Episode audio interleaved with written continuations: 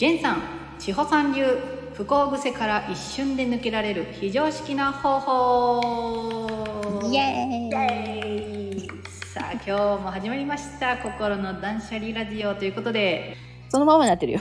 切りましたオッケー。結構ワンワンでワンワンワンワンって。ちょっとねこの慣れてくるとちょっといろいろなんかいろいろとねあれになってくるなと思うんですけども、なんと今日ですねトータル8回目の放送でございますあ、すごい。すごいですねあっという間ペース早っ。確かにめちゃめちゃ飛ばしておりますけれどもねいつまで続くかわかりませんね。ちょっとねこの波にね乗っているうちは皆さんね、ぜひぜひあのーすごくね嬉しいあのコメントとかですねレターをいただいてましてなかなかこうリアルでは参加が難しいんだけれども、あのーすごく後で何回も聞けるし、すごくあのためになってます。ありがとうございますとかっていうお声もね、いただいてますので、はい。ありがとうございます、皆様。ということで、そのレターをね、一つ紹介したいと思います。あ、ゲンさんありがとうございます。はい。はい。えっ、とですね、先日、ね、ライブ配信にてね、えー収録にて、あの、宿題が出たせいねさんからレターが届いております。せいねです。先日はありがとうございました。あの後、息子が死ねという時に、ああと、誰よりも大きい声で言ったら、息子がビクッとなり、なんでもないと言っていました。かっこ笑い。まだまだ、えー攻防戦は続きますが、小4はそんなものと聞いてほっと安心し、あまり気にならなくなりました。相談してよかったです。本当にありがとうございました。というお声が届いております。げんさん。あ、ちょうさん。あ、あら治療。あら治療。が聞いております。治療聞いておりますね。あーって言った後に、あの、ニコッと笑ってくださいね。これさ、どういう意味かちょっと、あの、聞いてない人もいるから、ちょっと説明して。あ、私がですか？うんうんうん。あどういう質問で、そうですね。どういう答えだったのか？えーとですね、まあ小学校4年生にぐらいによくあるのかななんかよくこう死ねっていう言葉をよく使われるそうでなんかそれを聞いた時に、まあ、お母さんとしては、まあ、そんな言葉を使ってほしくないっていうことですごくこう嫌だなっていう思いで過ごされていたっていうところなんですよね。はいでそこでどういうふうにしたらいいですかっていうところをあの、まあ、イラッとしたそういう気持ちを見せてくれるんでしょうかっていうようなコメントだったと思うんですけれども源さん。はい、そうですね。はい。はい、そうですね。はい、そうそれで、あの、ゲンさんがですね、小4に多いね、あの、癖みたいなものだよ、流行りみたいなものだよっていうことで、あの、荒治療としてですね、あの、死ねーとか言われた時に、例えばもう、お母さん側が、より自分がオーバーリアクションに、その子供が言ってる以上のものを返すっていう荒治療を提案されたんですね。で、まあ、この、えっと、せいねさんは、まあ、その死ねえって言われて、お前が死ねえとか言うんじゃなくって、ああっていう あの、返しをされたということですよね。そうですね。はい。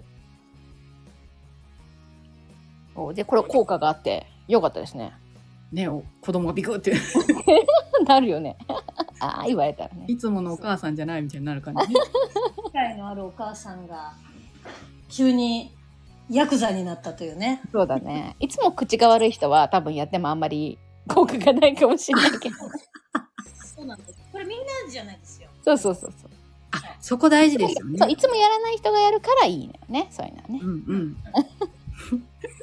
そんなね、言葉使っちゃいけないよとかっていうね、うん、方が優しい使うとうん、いいかなというところですごく今あの大事なんですけど今こういう皆さんのいろんな質問をいただいててお二人にね答えていただいてるんですけれどもまああくまでもその方の質問を聞いてっていうこともありますしこれ人にそれぞれ違うんですよね源さんね。違いますね。うん、なのでまあこの人はこの人のだこうだから私もそうだっていうので結構その、えーじゃあやってみようっていうのが全てね全員に当てはまるかっていうとちょっと違うので参考程度にね聞いていただきたいと思うんですけれどもはい今日はえらいキンキン言いとりますけれども皆さん大丈夫でしょうかね？はいということで本日も質問がですね、レター届いておりますので、早速ご紹介したいと思います。はい、お願いします。はい。あ、今回もちょっとビジネスネタなんですけれども、えー自分ビジネスを考えていますが、何ができて何がやりたいのか分かりかねており、行動が起こせずに1年が過ぎてしまいました。どうしたら自分に合っているやりたいことが見つかるのでしょうか？というご質問です。千穂さんどうでしょうか？おおなるほどあの私たちね自分ブランディング企業っていうのをね、えーブランディングする、えーこともセッションもやっておりますけどもはい。はいよく皆さんね自分の好きなことで、えー起業したいよとかうん。ね、あの得意なことで人のお役に立ちたいよっていうことをね言うのい言うというかねおっしゃっているのでまあそういう需要は高いのかなと思うんですよね。うんうん、で、えーっとね、そもそもまず何をした何のためにしたいのかっていうまあ私はいつもね、えーこうやって目的を話しこの間からずっと目的目的って言ってるんですけど はい。あの何したいん？何のためにしたいんですかっていう感じで、うん、とまず稼ぎたいっていう目標があって目的があるんであれば、はいあのーあまり自分が何やりたいかを考える前に考えなくていいと思おお。う。うん、稼ぐ第一だったらね世の中には仕事がいっぱいあって個人ビジネスも死ぬほどあるので、に。うんうんうん、一番稼げることをやったらいいと思うね。うん。なるほど。うん、だけど目的として、えー自分がうんなんだろう好きなこととか楽しいことしながらお役に立ちたいなみたいなうん感じのね目的、うんであるのであれば、うんとね自分がやりたいこととか好きなこと得意なことっていうのは自分で分かんないんですよ。あ意外と。そううんあなた何できますかって言われた時に意外とみんなね言えないんですよ。まあ確かに。うん、でそれって何でかっていうと自分では当たり前にできちゃう息を吸うようにできちゃうことっていうのが得意なことだからな。ああなるほどですね。うんうん、でそれって自分の中で当たり前だから人にとってすごいことっていうことがわからない。まあ間違いない。うん、そうそうそう。だから今あやちゃんがねこうやって毎回このラジオの司会をやってね DJ をやってくださっているんだけどあのそれはあやちゃんあの自分の得意なことですって言って最初から言ってたかって言うとどう？言って言ってないですね。ねえ。うん、まあ喋るのはまあまあ好きですみたいなことはうん司会は好きですみたいなことは言ってたけど、うんうんまあだけどこれが得意ですってこれを仕事にしたいんですって言ってたわけじゃないんだと思うのね。そうですね。全く言ってなかったですね。そうそうそうそうそう。うんで得意っていうのは人に見つけてもらう必要があるんですよ。おおうん。で人が自分がねやった時に当たり前にやってるんだけど人が驚くこととか人に感謝されることとか。を見つけていかなくちゃいけないわけ。そうですよね。うん。そうそうそう。でじゃあそれってどうやって見つかるかって言ったら人のためにうん動くしかないわけ。はあ。うん、あのじゃあ私何が得意なんだろう？何が得意なんだろう？って言って、えー、と机の上に向かって、えー 必死に考えても出てこないのね。出てこないですね。出てこないんですよこれは残念ながらね。ですじゃあ例えば今、えーあやちゃんが、えー私たちとねこう推し活って言ってですね、えー私たちのためにいろんなことをしてくれるわけなんですよ。こういうねラジオの司会だってしてくれてるわけででそういうのを、ね、やってくれないかなできそうではない？やってくれない？って言った時にうん「はい喜んで!」ってはい。いつもやってくれてるわけなんですよ。で私はね頼まれ事は試され事っていうことをよく言ってるんだけどあの言われてねお願いされたことって自分のキャパシティ以外のい以上のものは入ってこないんですよ。うん必ずあなたにできることが頼まれるはい。のでじゃあやってみますってうんうん。「はい」か「イエス」で答えてください。断れない。そうそうそうそうそう断っちゃダメです。でそうしていくことで自分の得意なことが分かってくるしやってて好きなことっていうのが分かってくる。おるほど。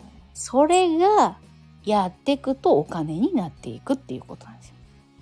なるほど。最初から何が私できて何で稼げるかなんか考えちゃダメです。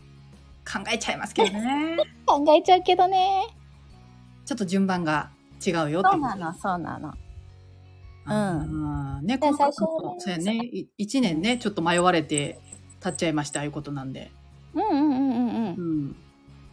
大丈夫大丈夫。1年経っても。またね、うんその質問を今日ね、していただいたので、またこ今日からスタートできるかなと思うんですけれども。うん。まあ、誰かの、無料で誰かのお役に立ってみたらいいと思そうですよね。で、それですごく思ったんですけども、う。うん。あの、私はね、すごくありがたいことにお二人っていう存在が、うん。だから、本本当、にすぐね、行動させていただけたんですけど、うんこれ見渡して、誰を応援したらいいんだろうみたいな人がいない場合どうしたらいいんですかね？あーそういう時はですね、もうな、あのー自分が好きな講師さんとか、ああ、そうか。別に有名な人いっぱいいるじゃない？はいはいはい。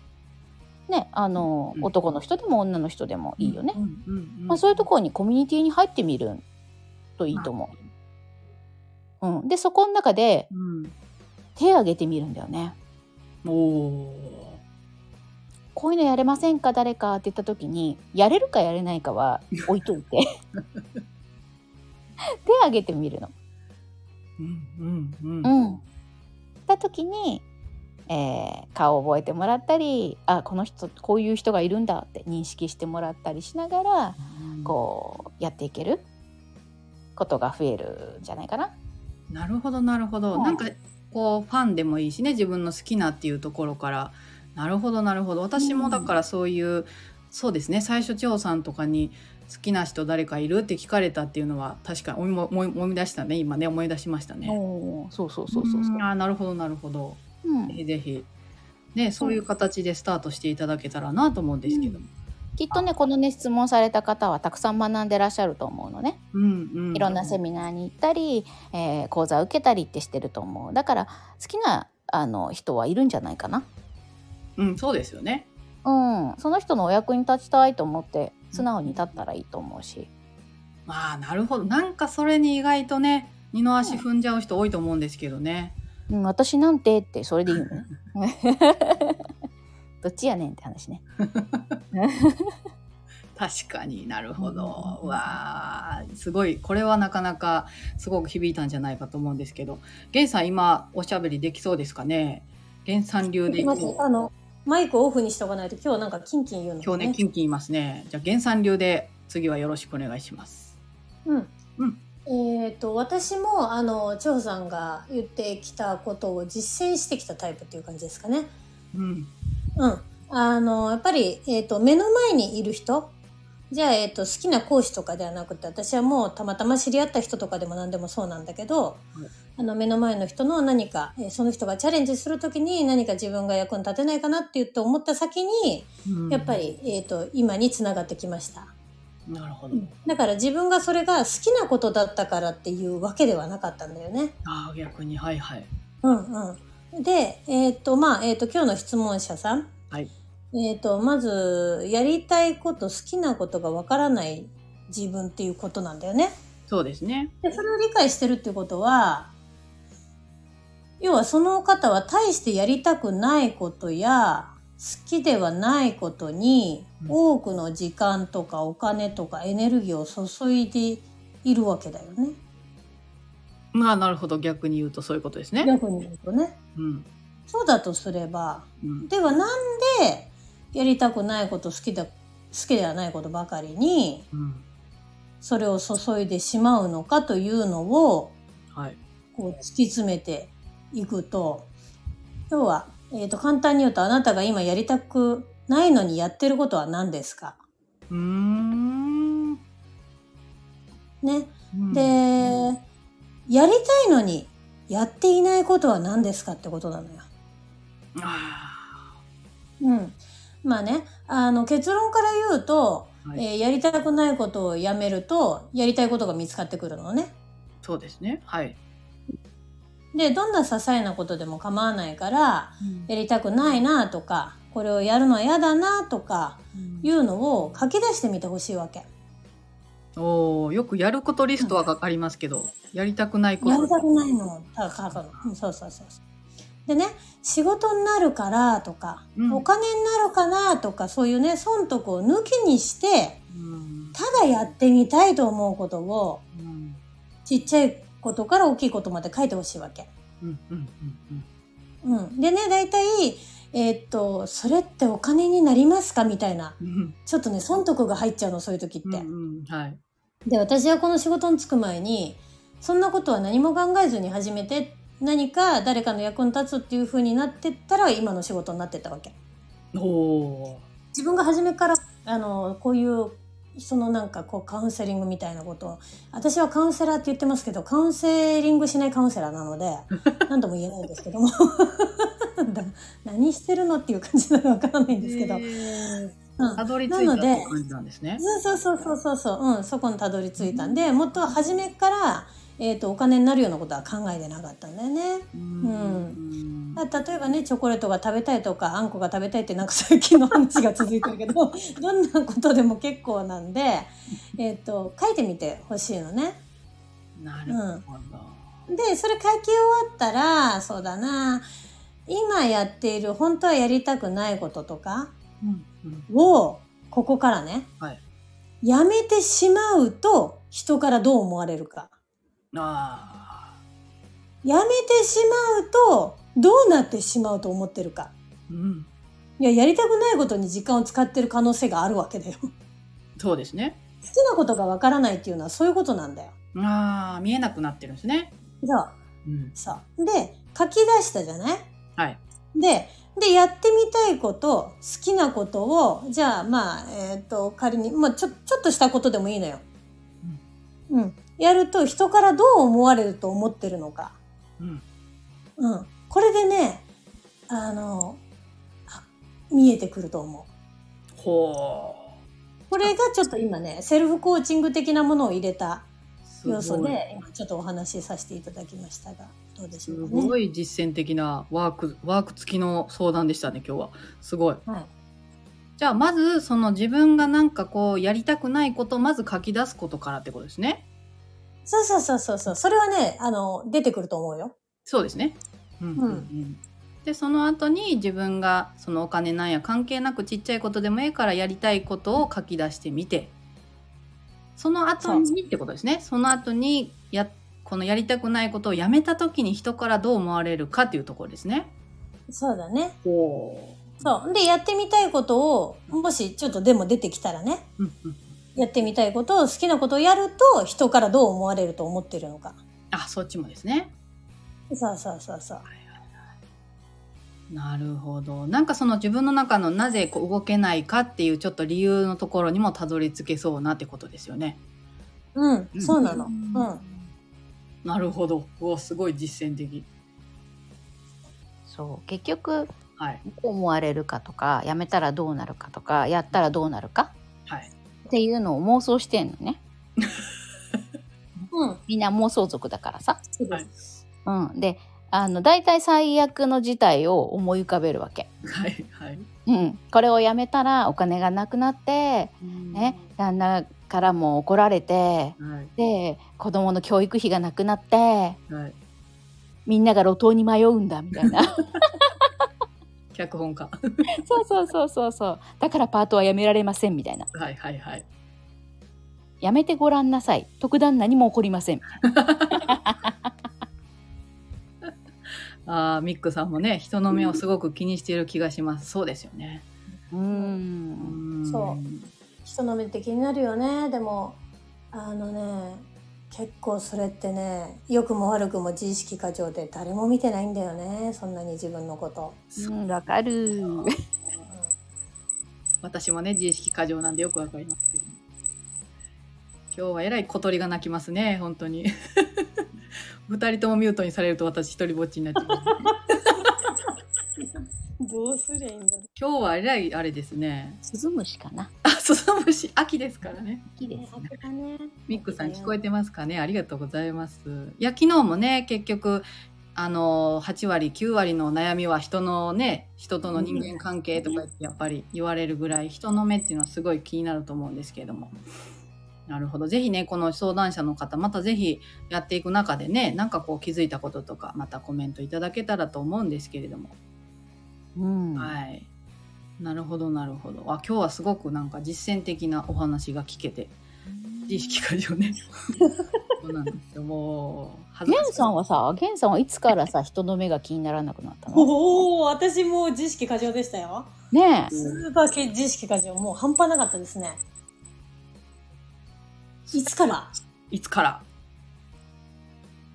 うわーこれってねよく聞かれるやつだねどこからそうどのきっかけでなったんですかとか聞かれるんだよね。私は結構180の人間変わったので。確かに確えかに、ー、っとですね覚えてない。今ね大変。覚えてない。知らない間になってったな。さねミックさん、きっかけなかった。きっかけがねこれがきっかけきっかけきっかけ人の目が気にならなくなった？うんうん、そうそうそう。なんで気にならなくなったんだろうね。なんで気にならなくなったかというと多分前一家は増えましたねすごく。うんうんうん。うん、前一家が増えるその前に何があったかうんえーっとね監視カメラを止めましたね人に対しての。ああ、なるほどね。えーっとその当時私はとても、まあ、身内に対してあの過剰な反応、まあ、うち結構特殊で。うんあのこう許せないみたいな思いを発してたんですよ。うんうんうん。うん。だけど、もういっか。そういうことやってても損するなと思ったんですよね、自分が。うんうんう。うんん。それに時間を費やしてるというか、思いを馳せてるというか。うーん。うん。で、それをもうやめてみるっていうことをしましたね。なるほど。誰かに何かを、えっと、例えば子供に対しても、うんうん。宿題やったのうんとか、そんな風にやってるとね、もうそれなんとかで困るからねとか、うんうんもう困ってもいいということの全部、その反対側を全部受け入れることにしたの。うんうん。うん。そう。そしたら、えーっと、人の目っていうのは、ああ、その後からだ。気にならなくなりました。なるほど。だから自分がこの他人に向けてる目をうん。やめた時に自分自身の,、にの対する目もなくなるって感じなくなりましたね。そうです。ね。ああ確かにそうだね。はい。なるほどうん。そのとにかくそうまあ一家とかまあとにかく許すっていうことをこう繰り返されてたってことですよね。そのそうそうそうそう。今まで例えば右を選んでたものを左にするっていうぐらい、うん全く違う、えー、と方法にしていきましたね。なぜならばそれまでの私は全部右を選んでいたのにうまくいかなかったから人生が。あなるほど。だって単純じゃない？そしたら左に行けば。まあなんかあのさ昔あった、ま、丸×でクイズに答えて×に行ったらなんかクッションがあって丸に行ったらドボンみたいな そういうねあのウルトラ横断クイズっていう昔あったんだけどねそういうのにね飛び込むと泥泥水に入っちゃうわけだよ。で私は常に泥水に入ってたわけなんだよ。はいはいはい。うん、だからあじゃあなんだ逆を行けばいいんだっていう話になるじゃん。うんうんうんうんあそれがなかなかぐっとね方向転換するときにこうなんか自分の抵抗が生まれるんですよね。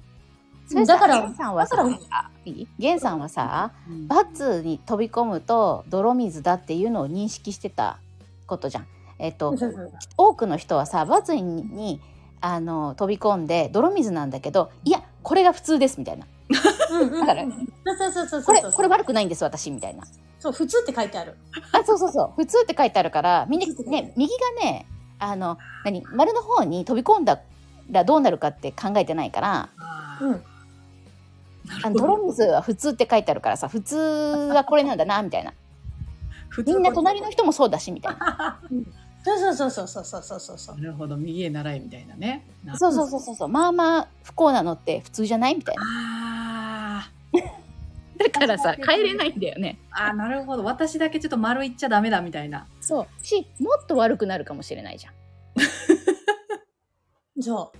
だって丸は見えないから丸の方に飛び込んだとしたらもっと深い泥に行くかももしれないっと深いかもしれないね。クッションじゃないかもしれない。そうなるほど。だったらこの現状維持の方がマシじゃないってなるよねでね、浅い泥水のところでね、飛び込んだところには、浅い泥の水の友達がいるから、そこで、やっぱりそうよねって話してるから、みんな、でね、飛び込んだ友達が先にいるから、そうすると、そこの井戸端会が始まると、やっぱりそうだよねってなるじゃん。安心ですね。安心だよね。浅瀬の泥水は安心です。浅瀬の泥水安心です。そうなんです。なるほど。うん。でもだから抜きにくい。うん。でも結局そこで自分の思うような人生生きてないなって何か疑問がある人は。ちょっと疑ってみてってことですね。ちょっと疑ってみてほしい。うんうん。うんでね、あのーほそうじゃない方に選んでみて、もう、あの、いいじゃない。いいですね。うん。うんいいじゃない。なんか、なんか変わるかもしれないじゃん。確かに。うん。うん。で、あの、千代さんがね、あの、前々回かな、なんかの放送で言ったけど、波の法則みたいな感じで、デコとボコの話をしてたと思います。はい。うん。で、えっ、と、損、えっ、と、得を取りたい時には損を取るっていうのはもう表裏一体なんですよ。うんうんうんうんうん。だから自分が、もうこれは損したくないとか、こんな思いは嫌だって言って、言えば言うほどそっちの沼にはまっていくというあり地獄のようなことになっていくので、うん。否定すればするほどズブズブいきます。なるほど。余計肯定してるみたいになるんですね。そうそうそうそう。あーなるほど。すスズムシもめっちゃ肯定してる。今日は鈴今日はすごい大興奮な感じですね、波がね。なるほど。いや、やっぱりそのいろんなことの中に自分の大前提っていうか、やっぱりそれが隠れてるなっていうのをやっぱり毎回思いますね。ああ、そうですね。あーなるほど。全部思い込みだからね もう千代さんボソッとね刺さることを言ってるもうすごかったですよ。昨日のねあのビジネスのあの今日か今日の朝アップしました。ビジネスのやつももうさ刺さります。刺さります言われてましたよ。朝アップしましたやつ、どうも。よかったです。刺さって。ね、本当に皆さんにとってこう毎日ね聞いていただけたらと思うんですけれども。はい。で、まあ、ぜひねこのあのご相談者いただいた方のみならず皆さんまたねレター送っていただきたいと思います。であのーこのお二人って私ちょっと客観的に見るとやっぱコーチングとカウンセリングだけじゃないじゃないですかお二人って。うんうん、なんかそれって他に聞いたことねえなと思ってちょっとラジオ始める前に思ったんですけど。ああなるほど。確かにうんなんかあいろんなことやってる。でいろんなもうあらゆる技法で目の前の方の人生が良くなると本当に信じてサポートをされているお二人なんですけどこれちょっとね東京セミナーにでもうなんていうかそのお二人のいいとこっていうかそのお二人のその良さっていうのがすごくめちゃくちゃダイジェストにこう体感できますよね千代さんね。ああ確かにリアルはすごいってみんなね。うん言いますね、そうですよね。うん、あのもちろんねあのグルコングループコンサルティングしたりとか、はい。え個別のセッションをねオンラインでしたりとかもしてるんだけど、なんでしょうね。このリアルでね体感するとねうん。またまた偉いことになるらしい。なんかこうそうですよね。これ多分耳だけでラジオだけでこう聞いてらっしゃる方にもこんだけ刺さるっていうことなんでやっぱりこう、うん。リアルで会うともう細 細胞体で全身で受け取るみたいなことになるから、早いだろうし本当に皆さんにこれ体感していただきたいなっていうのがすごく湧き上がってるんですけどもね。源さんどうですか、そう、人生を変えるときにはね、やっぱりあの、直に、えっ、と、会いたい人に会いに行くっていうのが、うん。相当のスピードで変化し始める。これはもうね、あの、間違いないです。間違いないですね。うん。だからこれがまあね、あの、聞いてくださってる人たちで、私たちに会いたいと思っていただければ、あの、ぜひね、あの、もう北海道から九州から来てくれる方とかもいらっしゃるので、そうなんあの、来ていただければ、あの、いいと思いますし、うんえー、とそうじゃなくてね私たちじゃなくてもあの自分がそういうふうにね思ってる方がいればぜひリアルに会うっていうことは本当におすすめです。そうですね。はい。本当にこう直接会うって今今の時代だからこそよりなんかすごく大事だなっていうのをね感じてるんですけれども、はい。まあ、今日も本当にそのコーチングカウンセリングもお二人のあらゆる技法をですね出していただいてのあの公開録音という形になりましたのでぜひ皆さん何度もまた聞いていただきたいと思います。はい。千穂さんどうでしたでしょうか？今日も今日はね、すいませんね、スズムシがね、スズムシが 大変なんだけど。はい、ありがとうございます。ね、あのビジネスも、の話から始まりましたけど、結局はね、自分の心の問題だったりとか、えー勘違いだったり、思い込みだったりっていうところがね、いっぱい出てくるんですよ。だから私たちビジネスコンサルティングみたいなのもしてるんですけど、結局、えっ、と、心の話にね、たくさんなっていくっていうのがありますので、えーまあね、心のことはね、ずっと勉強していくといいんじゃないかなって私も思っております。あはないそうですね。ありがとうございます。ゲンさんどうでしたか？今日は。はい、今日お便りいただいた方ね、ありがとうございました。えっ、と、まずね、あのー損得関わらず動いてみてください。動くと必ずわかります。きっとね、動いてるのが、おそらく、あの何かを引っかかって、そこまで動いてないと思そうですね。う。うん、やりたいことを、うん。えっ、と、やるって言ってもわからないって言って、うん。あの今日言ってましたがとりあえず自分が今日歯磨いたりご飯食べたりしてるのもやりたいことだと思うので、うん、あのー何かこれが誰か人の役に立つかなとかお金になるかな関わらず、うん。うん。まず動いてみられると、うん。えー何か見えてくるものがあると思うんでぜひ動いてみてください。はい。えっ、と、そしてね、今日もこうやってラジオで聞いていただいている方々、あのーこうやってお便りをいただくことでね、あの、この番組は成り立ってるので、ぜひ、あの、勇気を持って お便りをいただけると、ああでもない、こうでもないと、あの、カウンセリングしないカウンセラーで、いろいろ、えー話をしたいと思いますんで、よかったらお便りをいただけたらと思います。どうもありがとうございました。優しめで、優しめでお願いしますとか、あの、いいですね。ぶっ刺してくださいとかね、あの、いいと思う。書いていただけると。いいですはい、ね。あのーちょっとその度合いを書いていただくと、いいかもしれそないね。の度合いによって、同意の上でちょっと指すと度合いの上であの手術をしたいと思います。ねえ、ぜひ皆さんこのもう貴重なこのラジオっていうね本当にあの場所をぜひあの利用して活用していただきたいなっていう思いが私もうひしひしと湧いておりますので もう質問したガチじゃんみたいな感じになってると思うんでね、ぜひぜひあのミックさんもあは拍手ありがとうございます。ぜひぜひまたねあの源さん張さんと関わっていただいてリアルでもねこうやってあのオンラインでも関わっていただいたらと思います。はい。では、えー、とまた皆さんとまたこうやってねやり取りしていきたいと思いますがまた恒例となっております源さん明日は 明日ですね。明日、明日決まってますか？明日はですね決まって10時45分 ?10 時45分からです。あ、公開しますか？はい、わかりました。では明日10時45分から公開。決まった時間にやらないラジオ 確かに。という名前に変えてみましょうかっていうぐらい。決まった時間にやらないけど毎日ななぜかやってるラジオ。はあ、いいですね。もういろいろとあの非常識でやっていこうということで。い。はい、皆さんねまたよろしくお願いいたしますということで、はい、では今日はこれで終わりたいと思います。ありがとうございました。はい、ありがとうございますじゃ。あねはーい。バイなら。ー。バイナラはい、皆様最後までお聞きくださりありがとうございます。えー本日の心の断捨離ラジオいかがだったでしょうか？途中ちょっとね、スズムシがたくさんキリキリ鳴いたような、あのーなってしまって申し訳なかったです。ちょっとね、改善していきたいとは思っておるんですけれども、ご了承ください。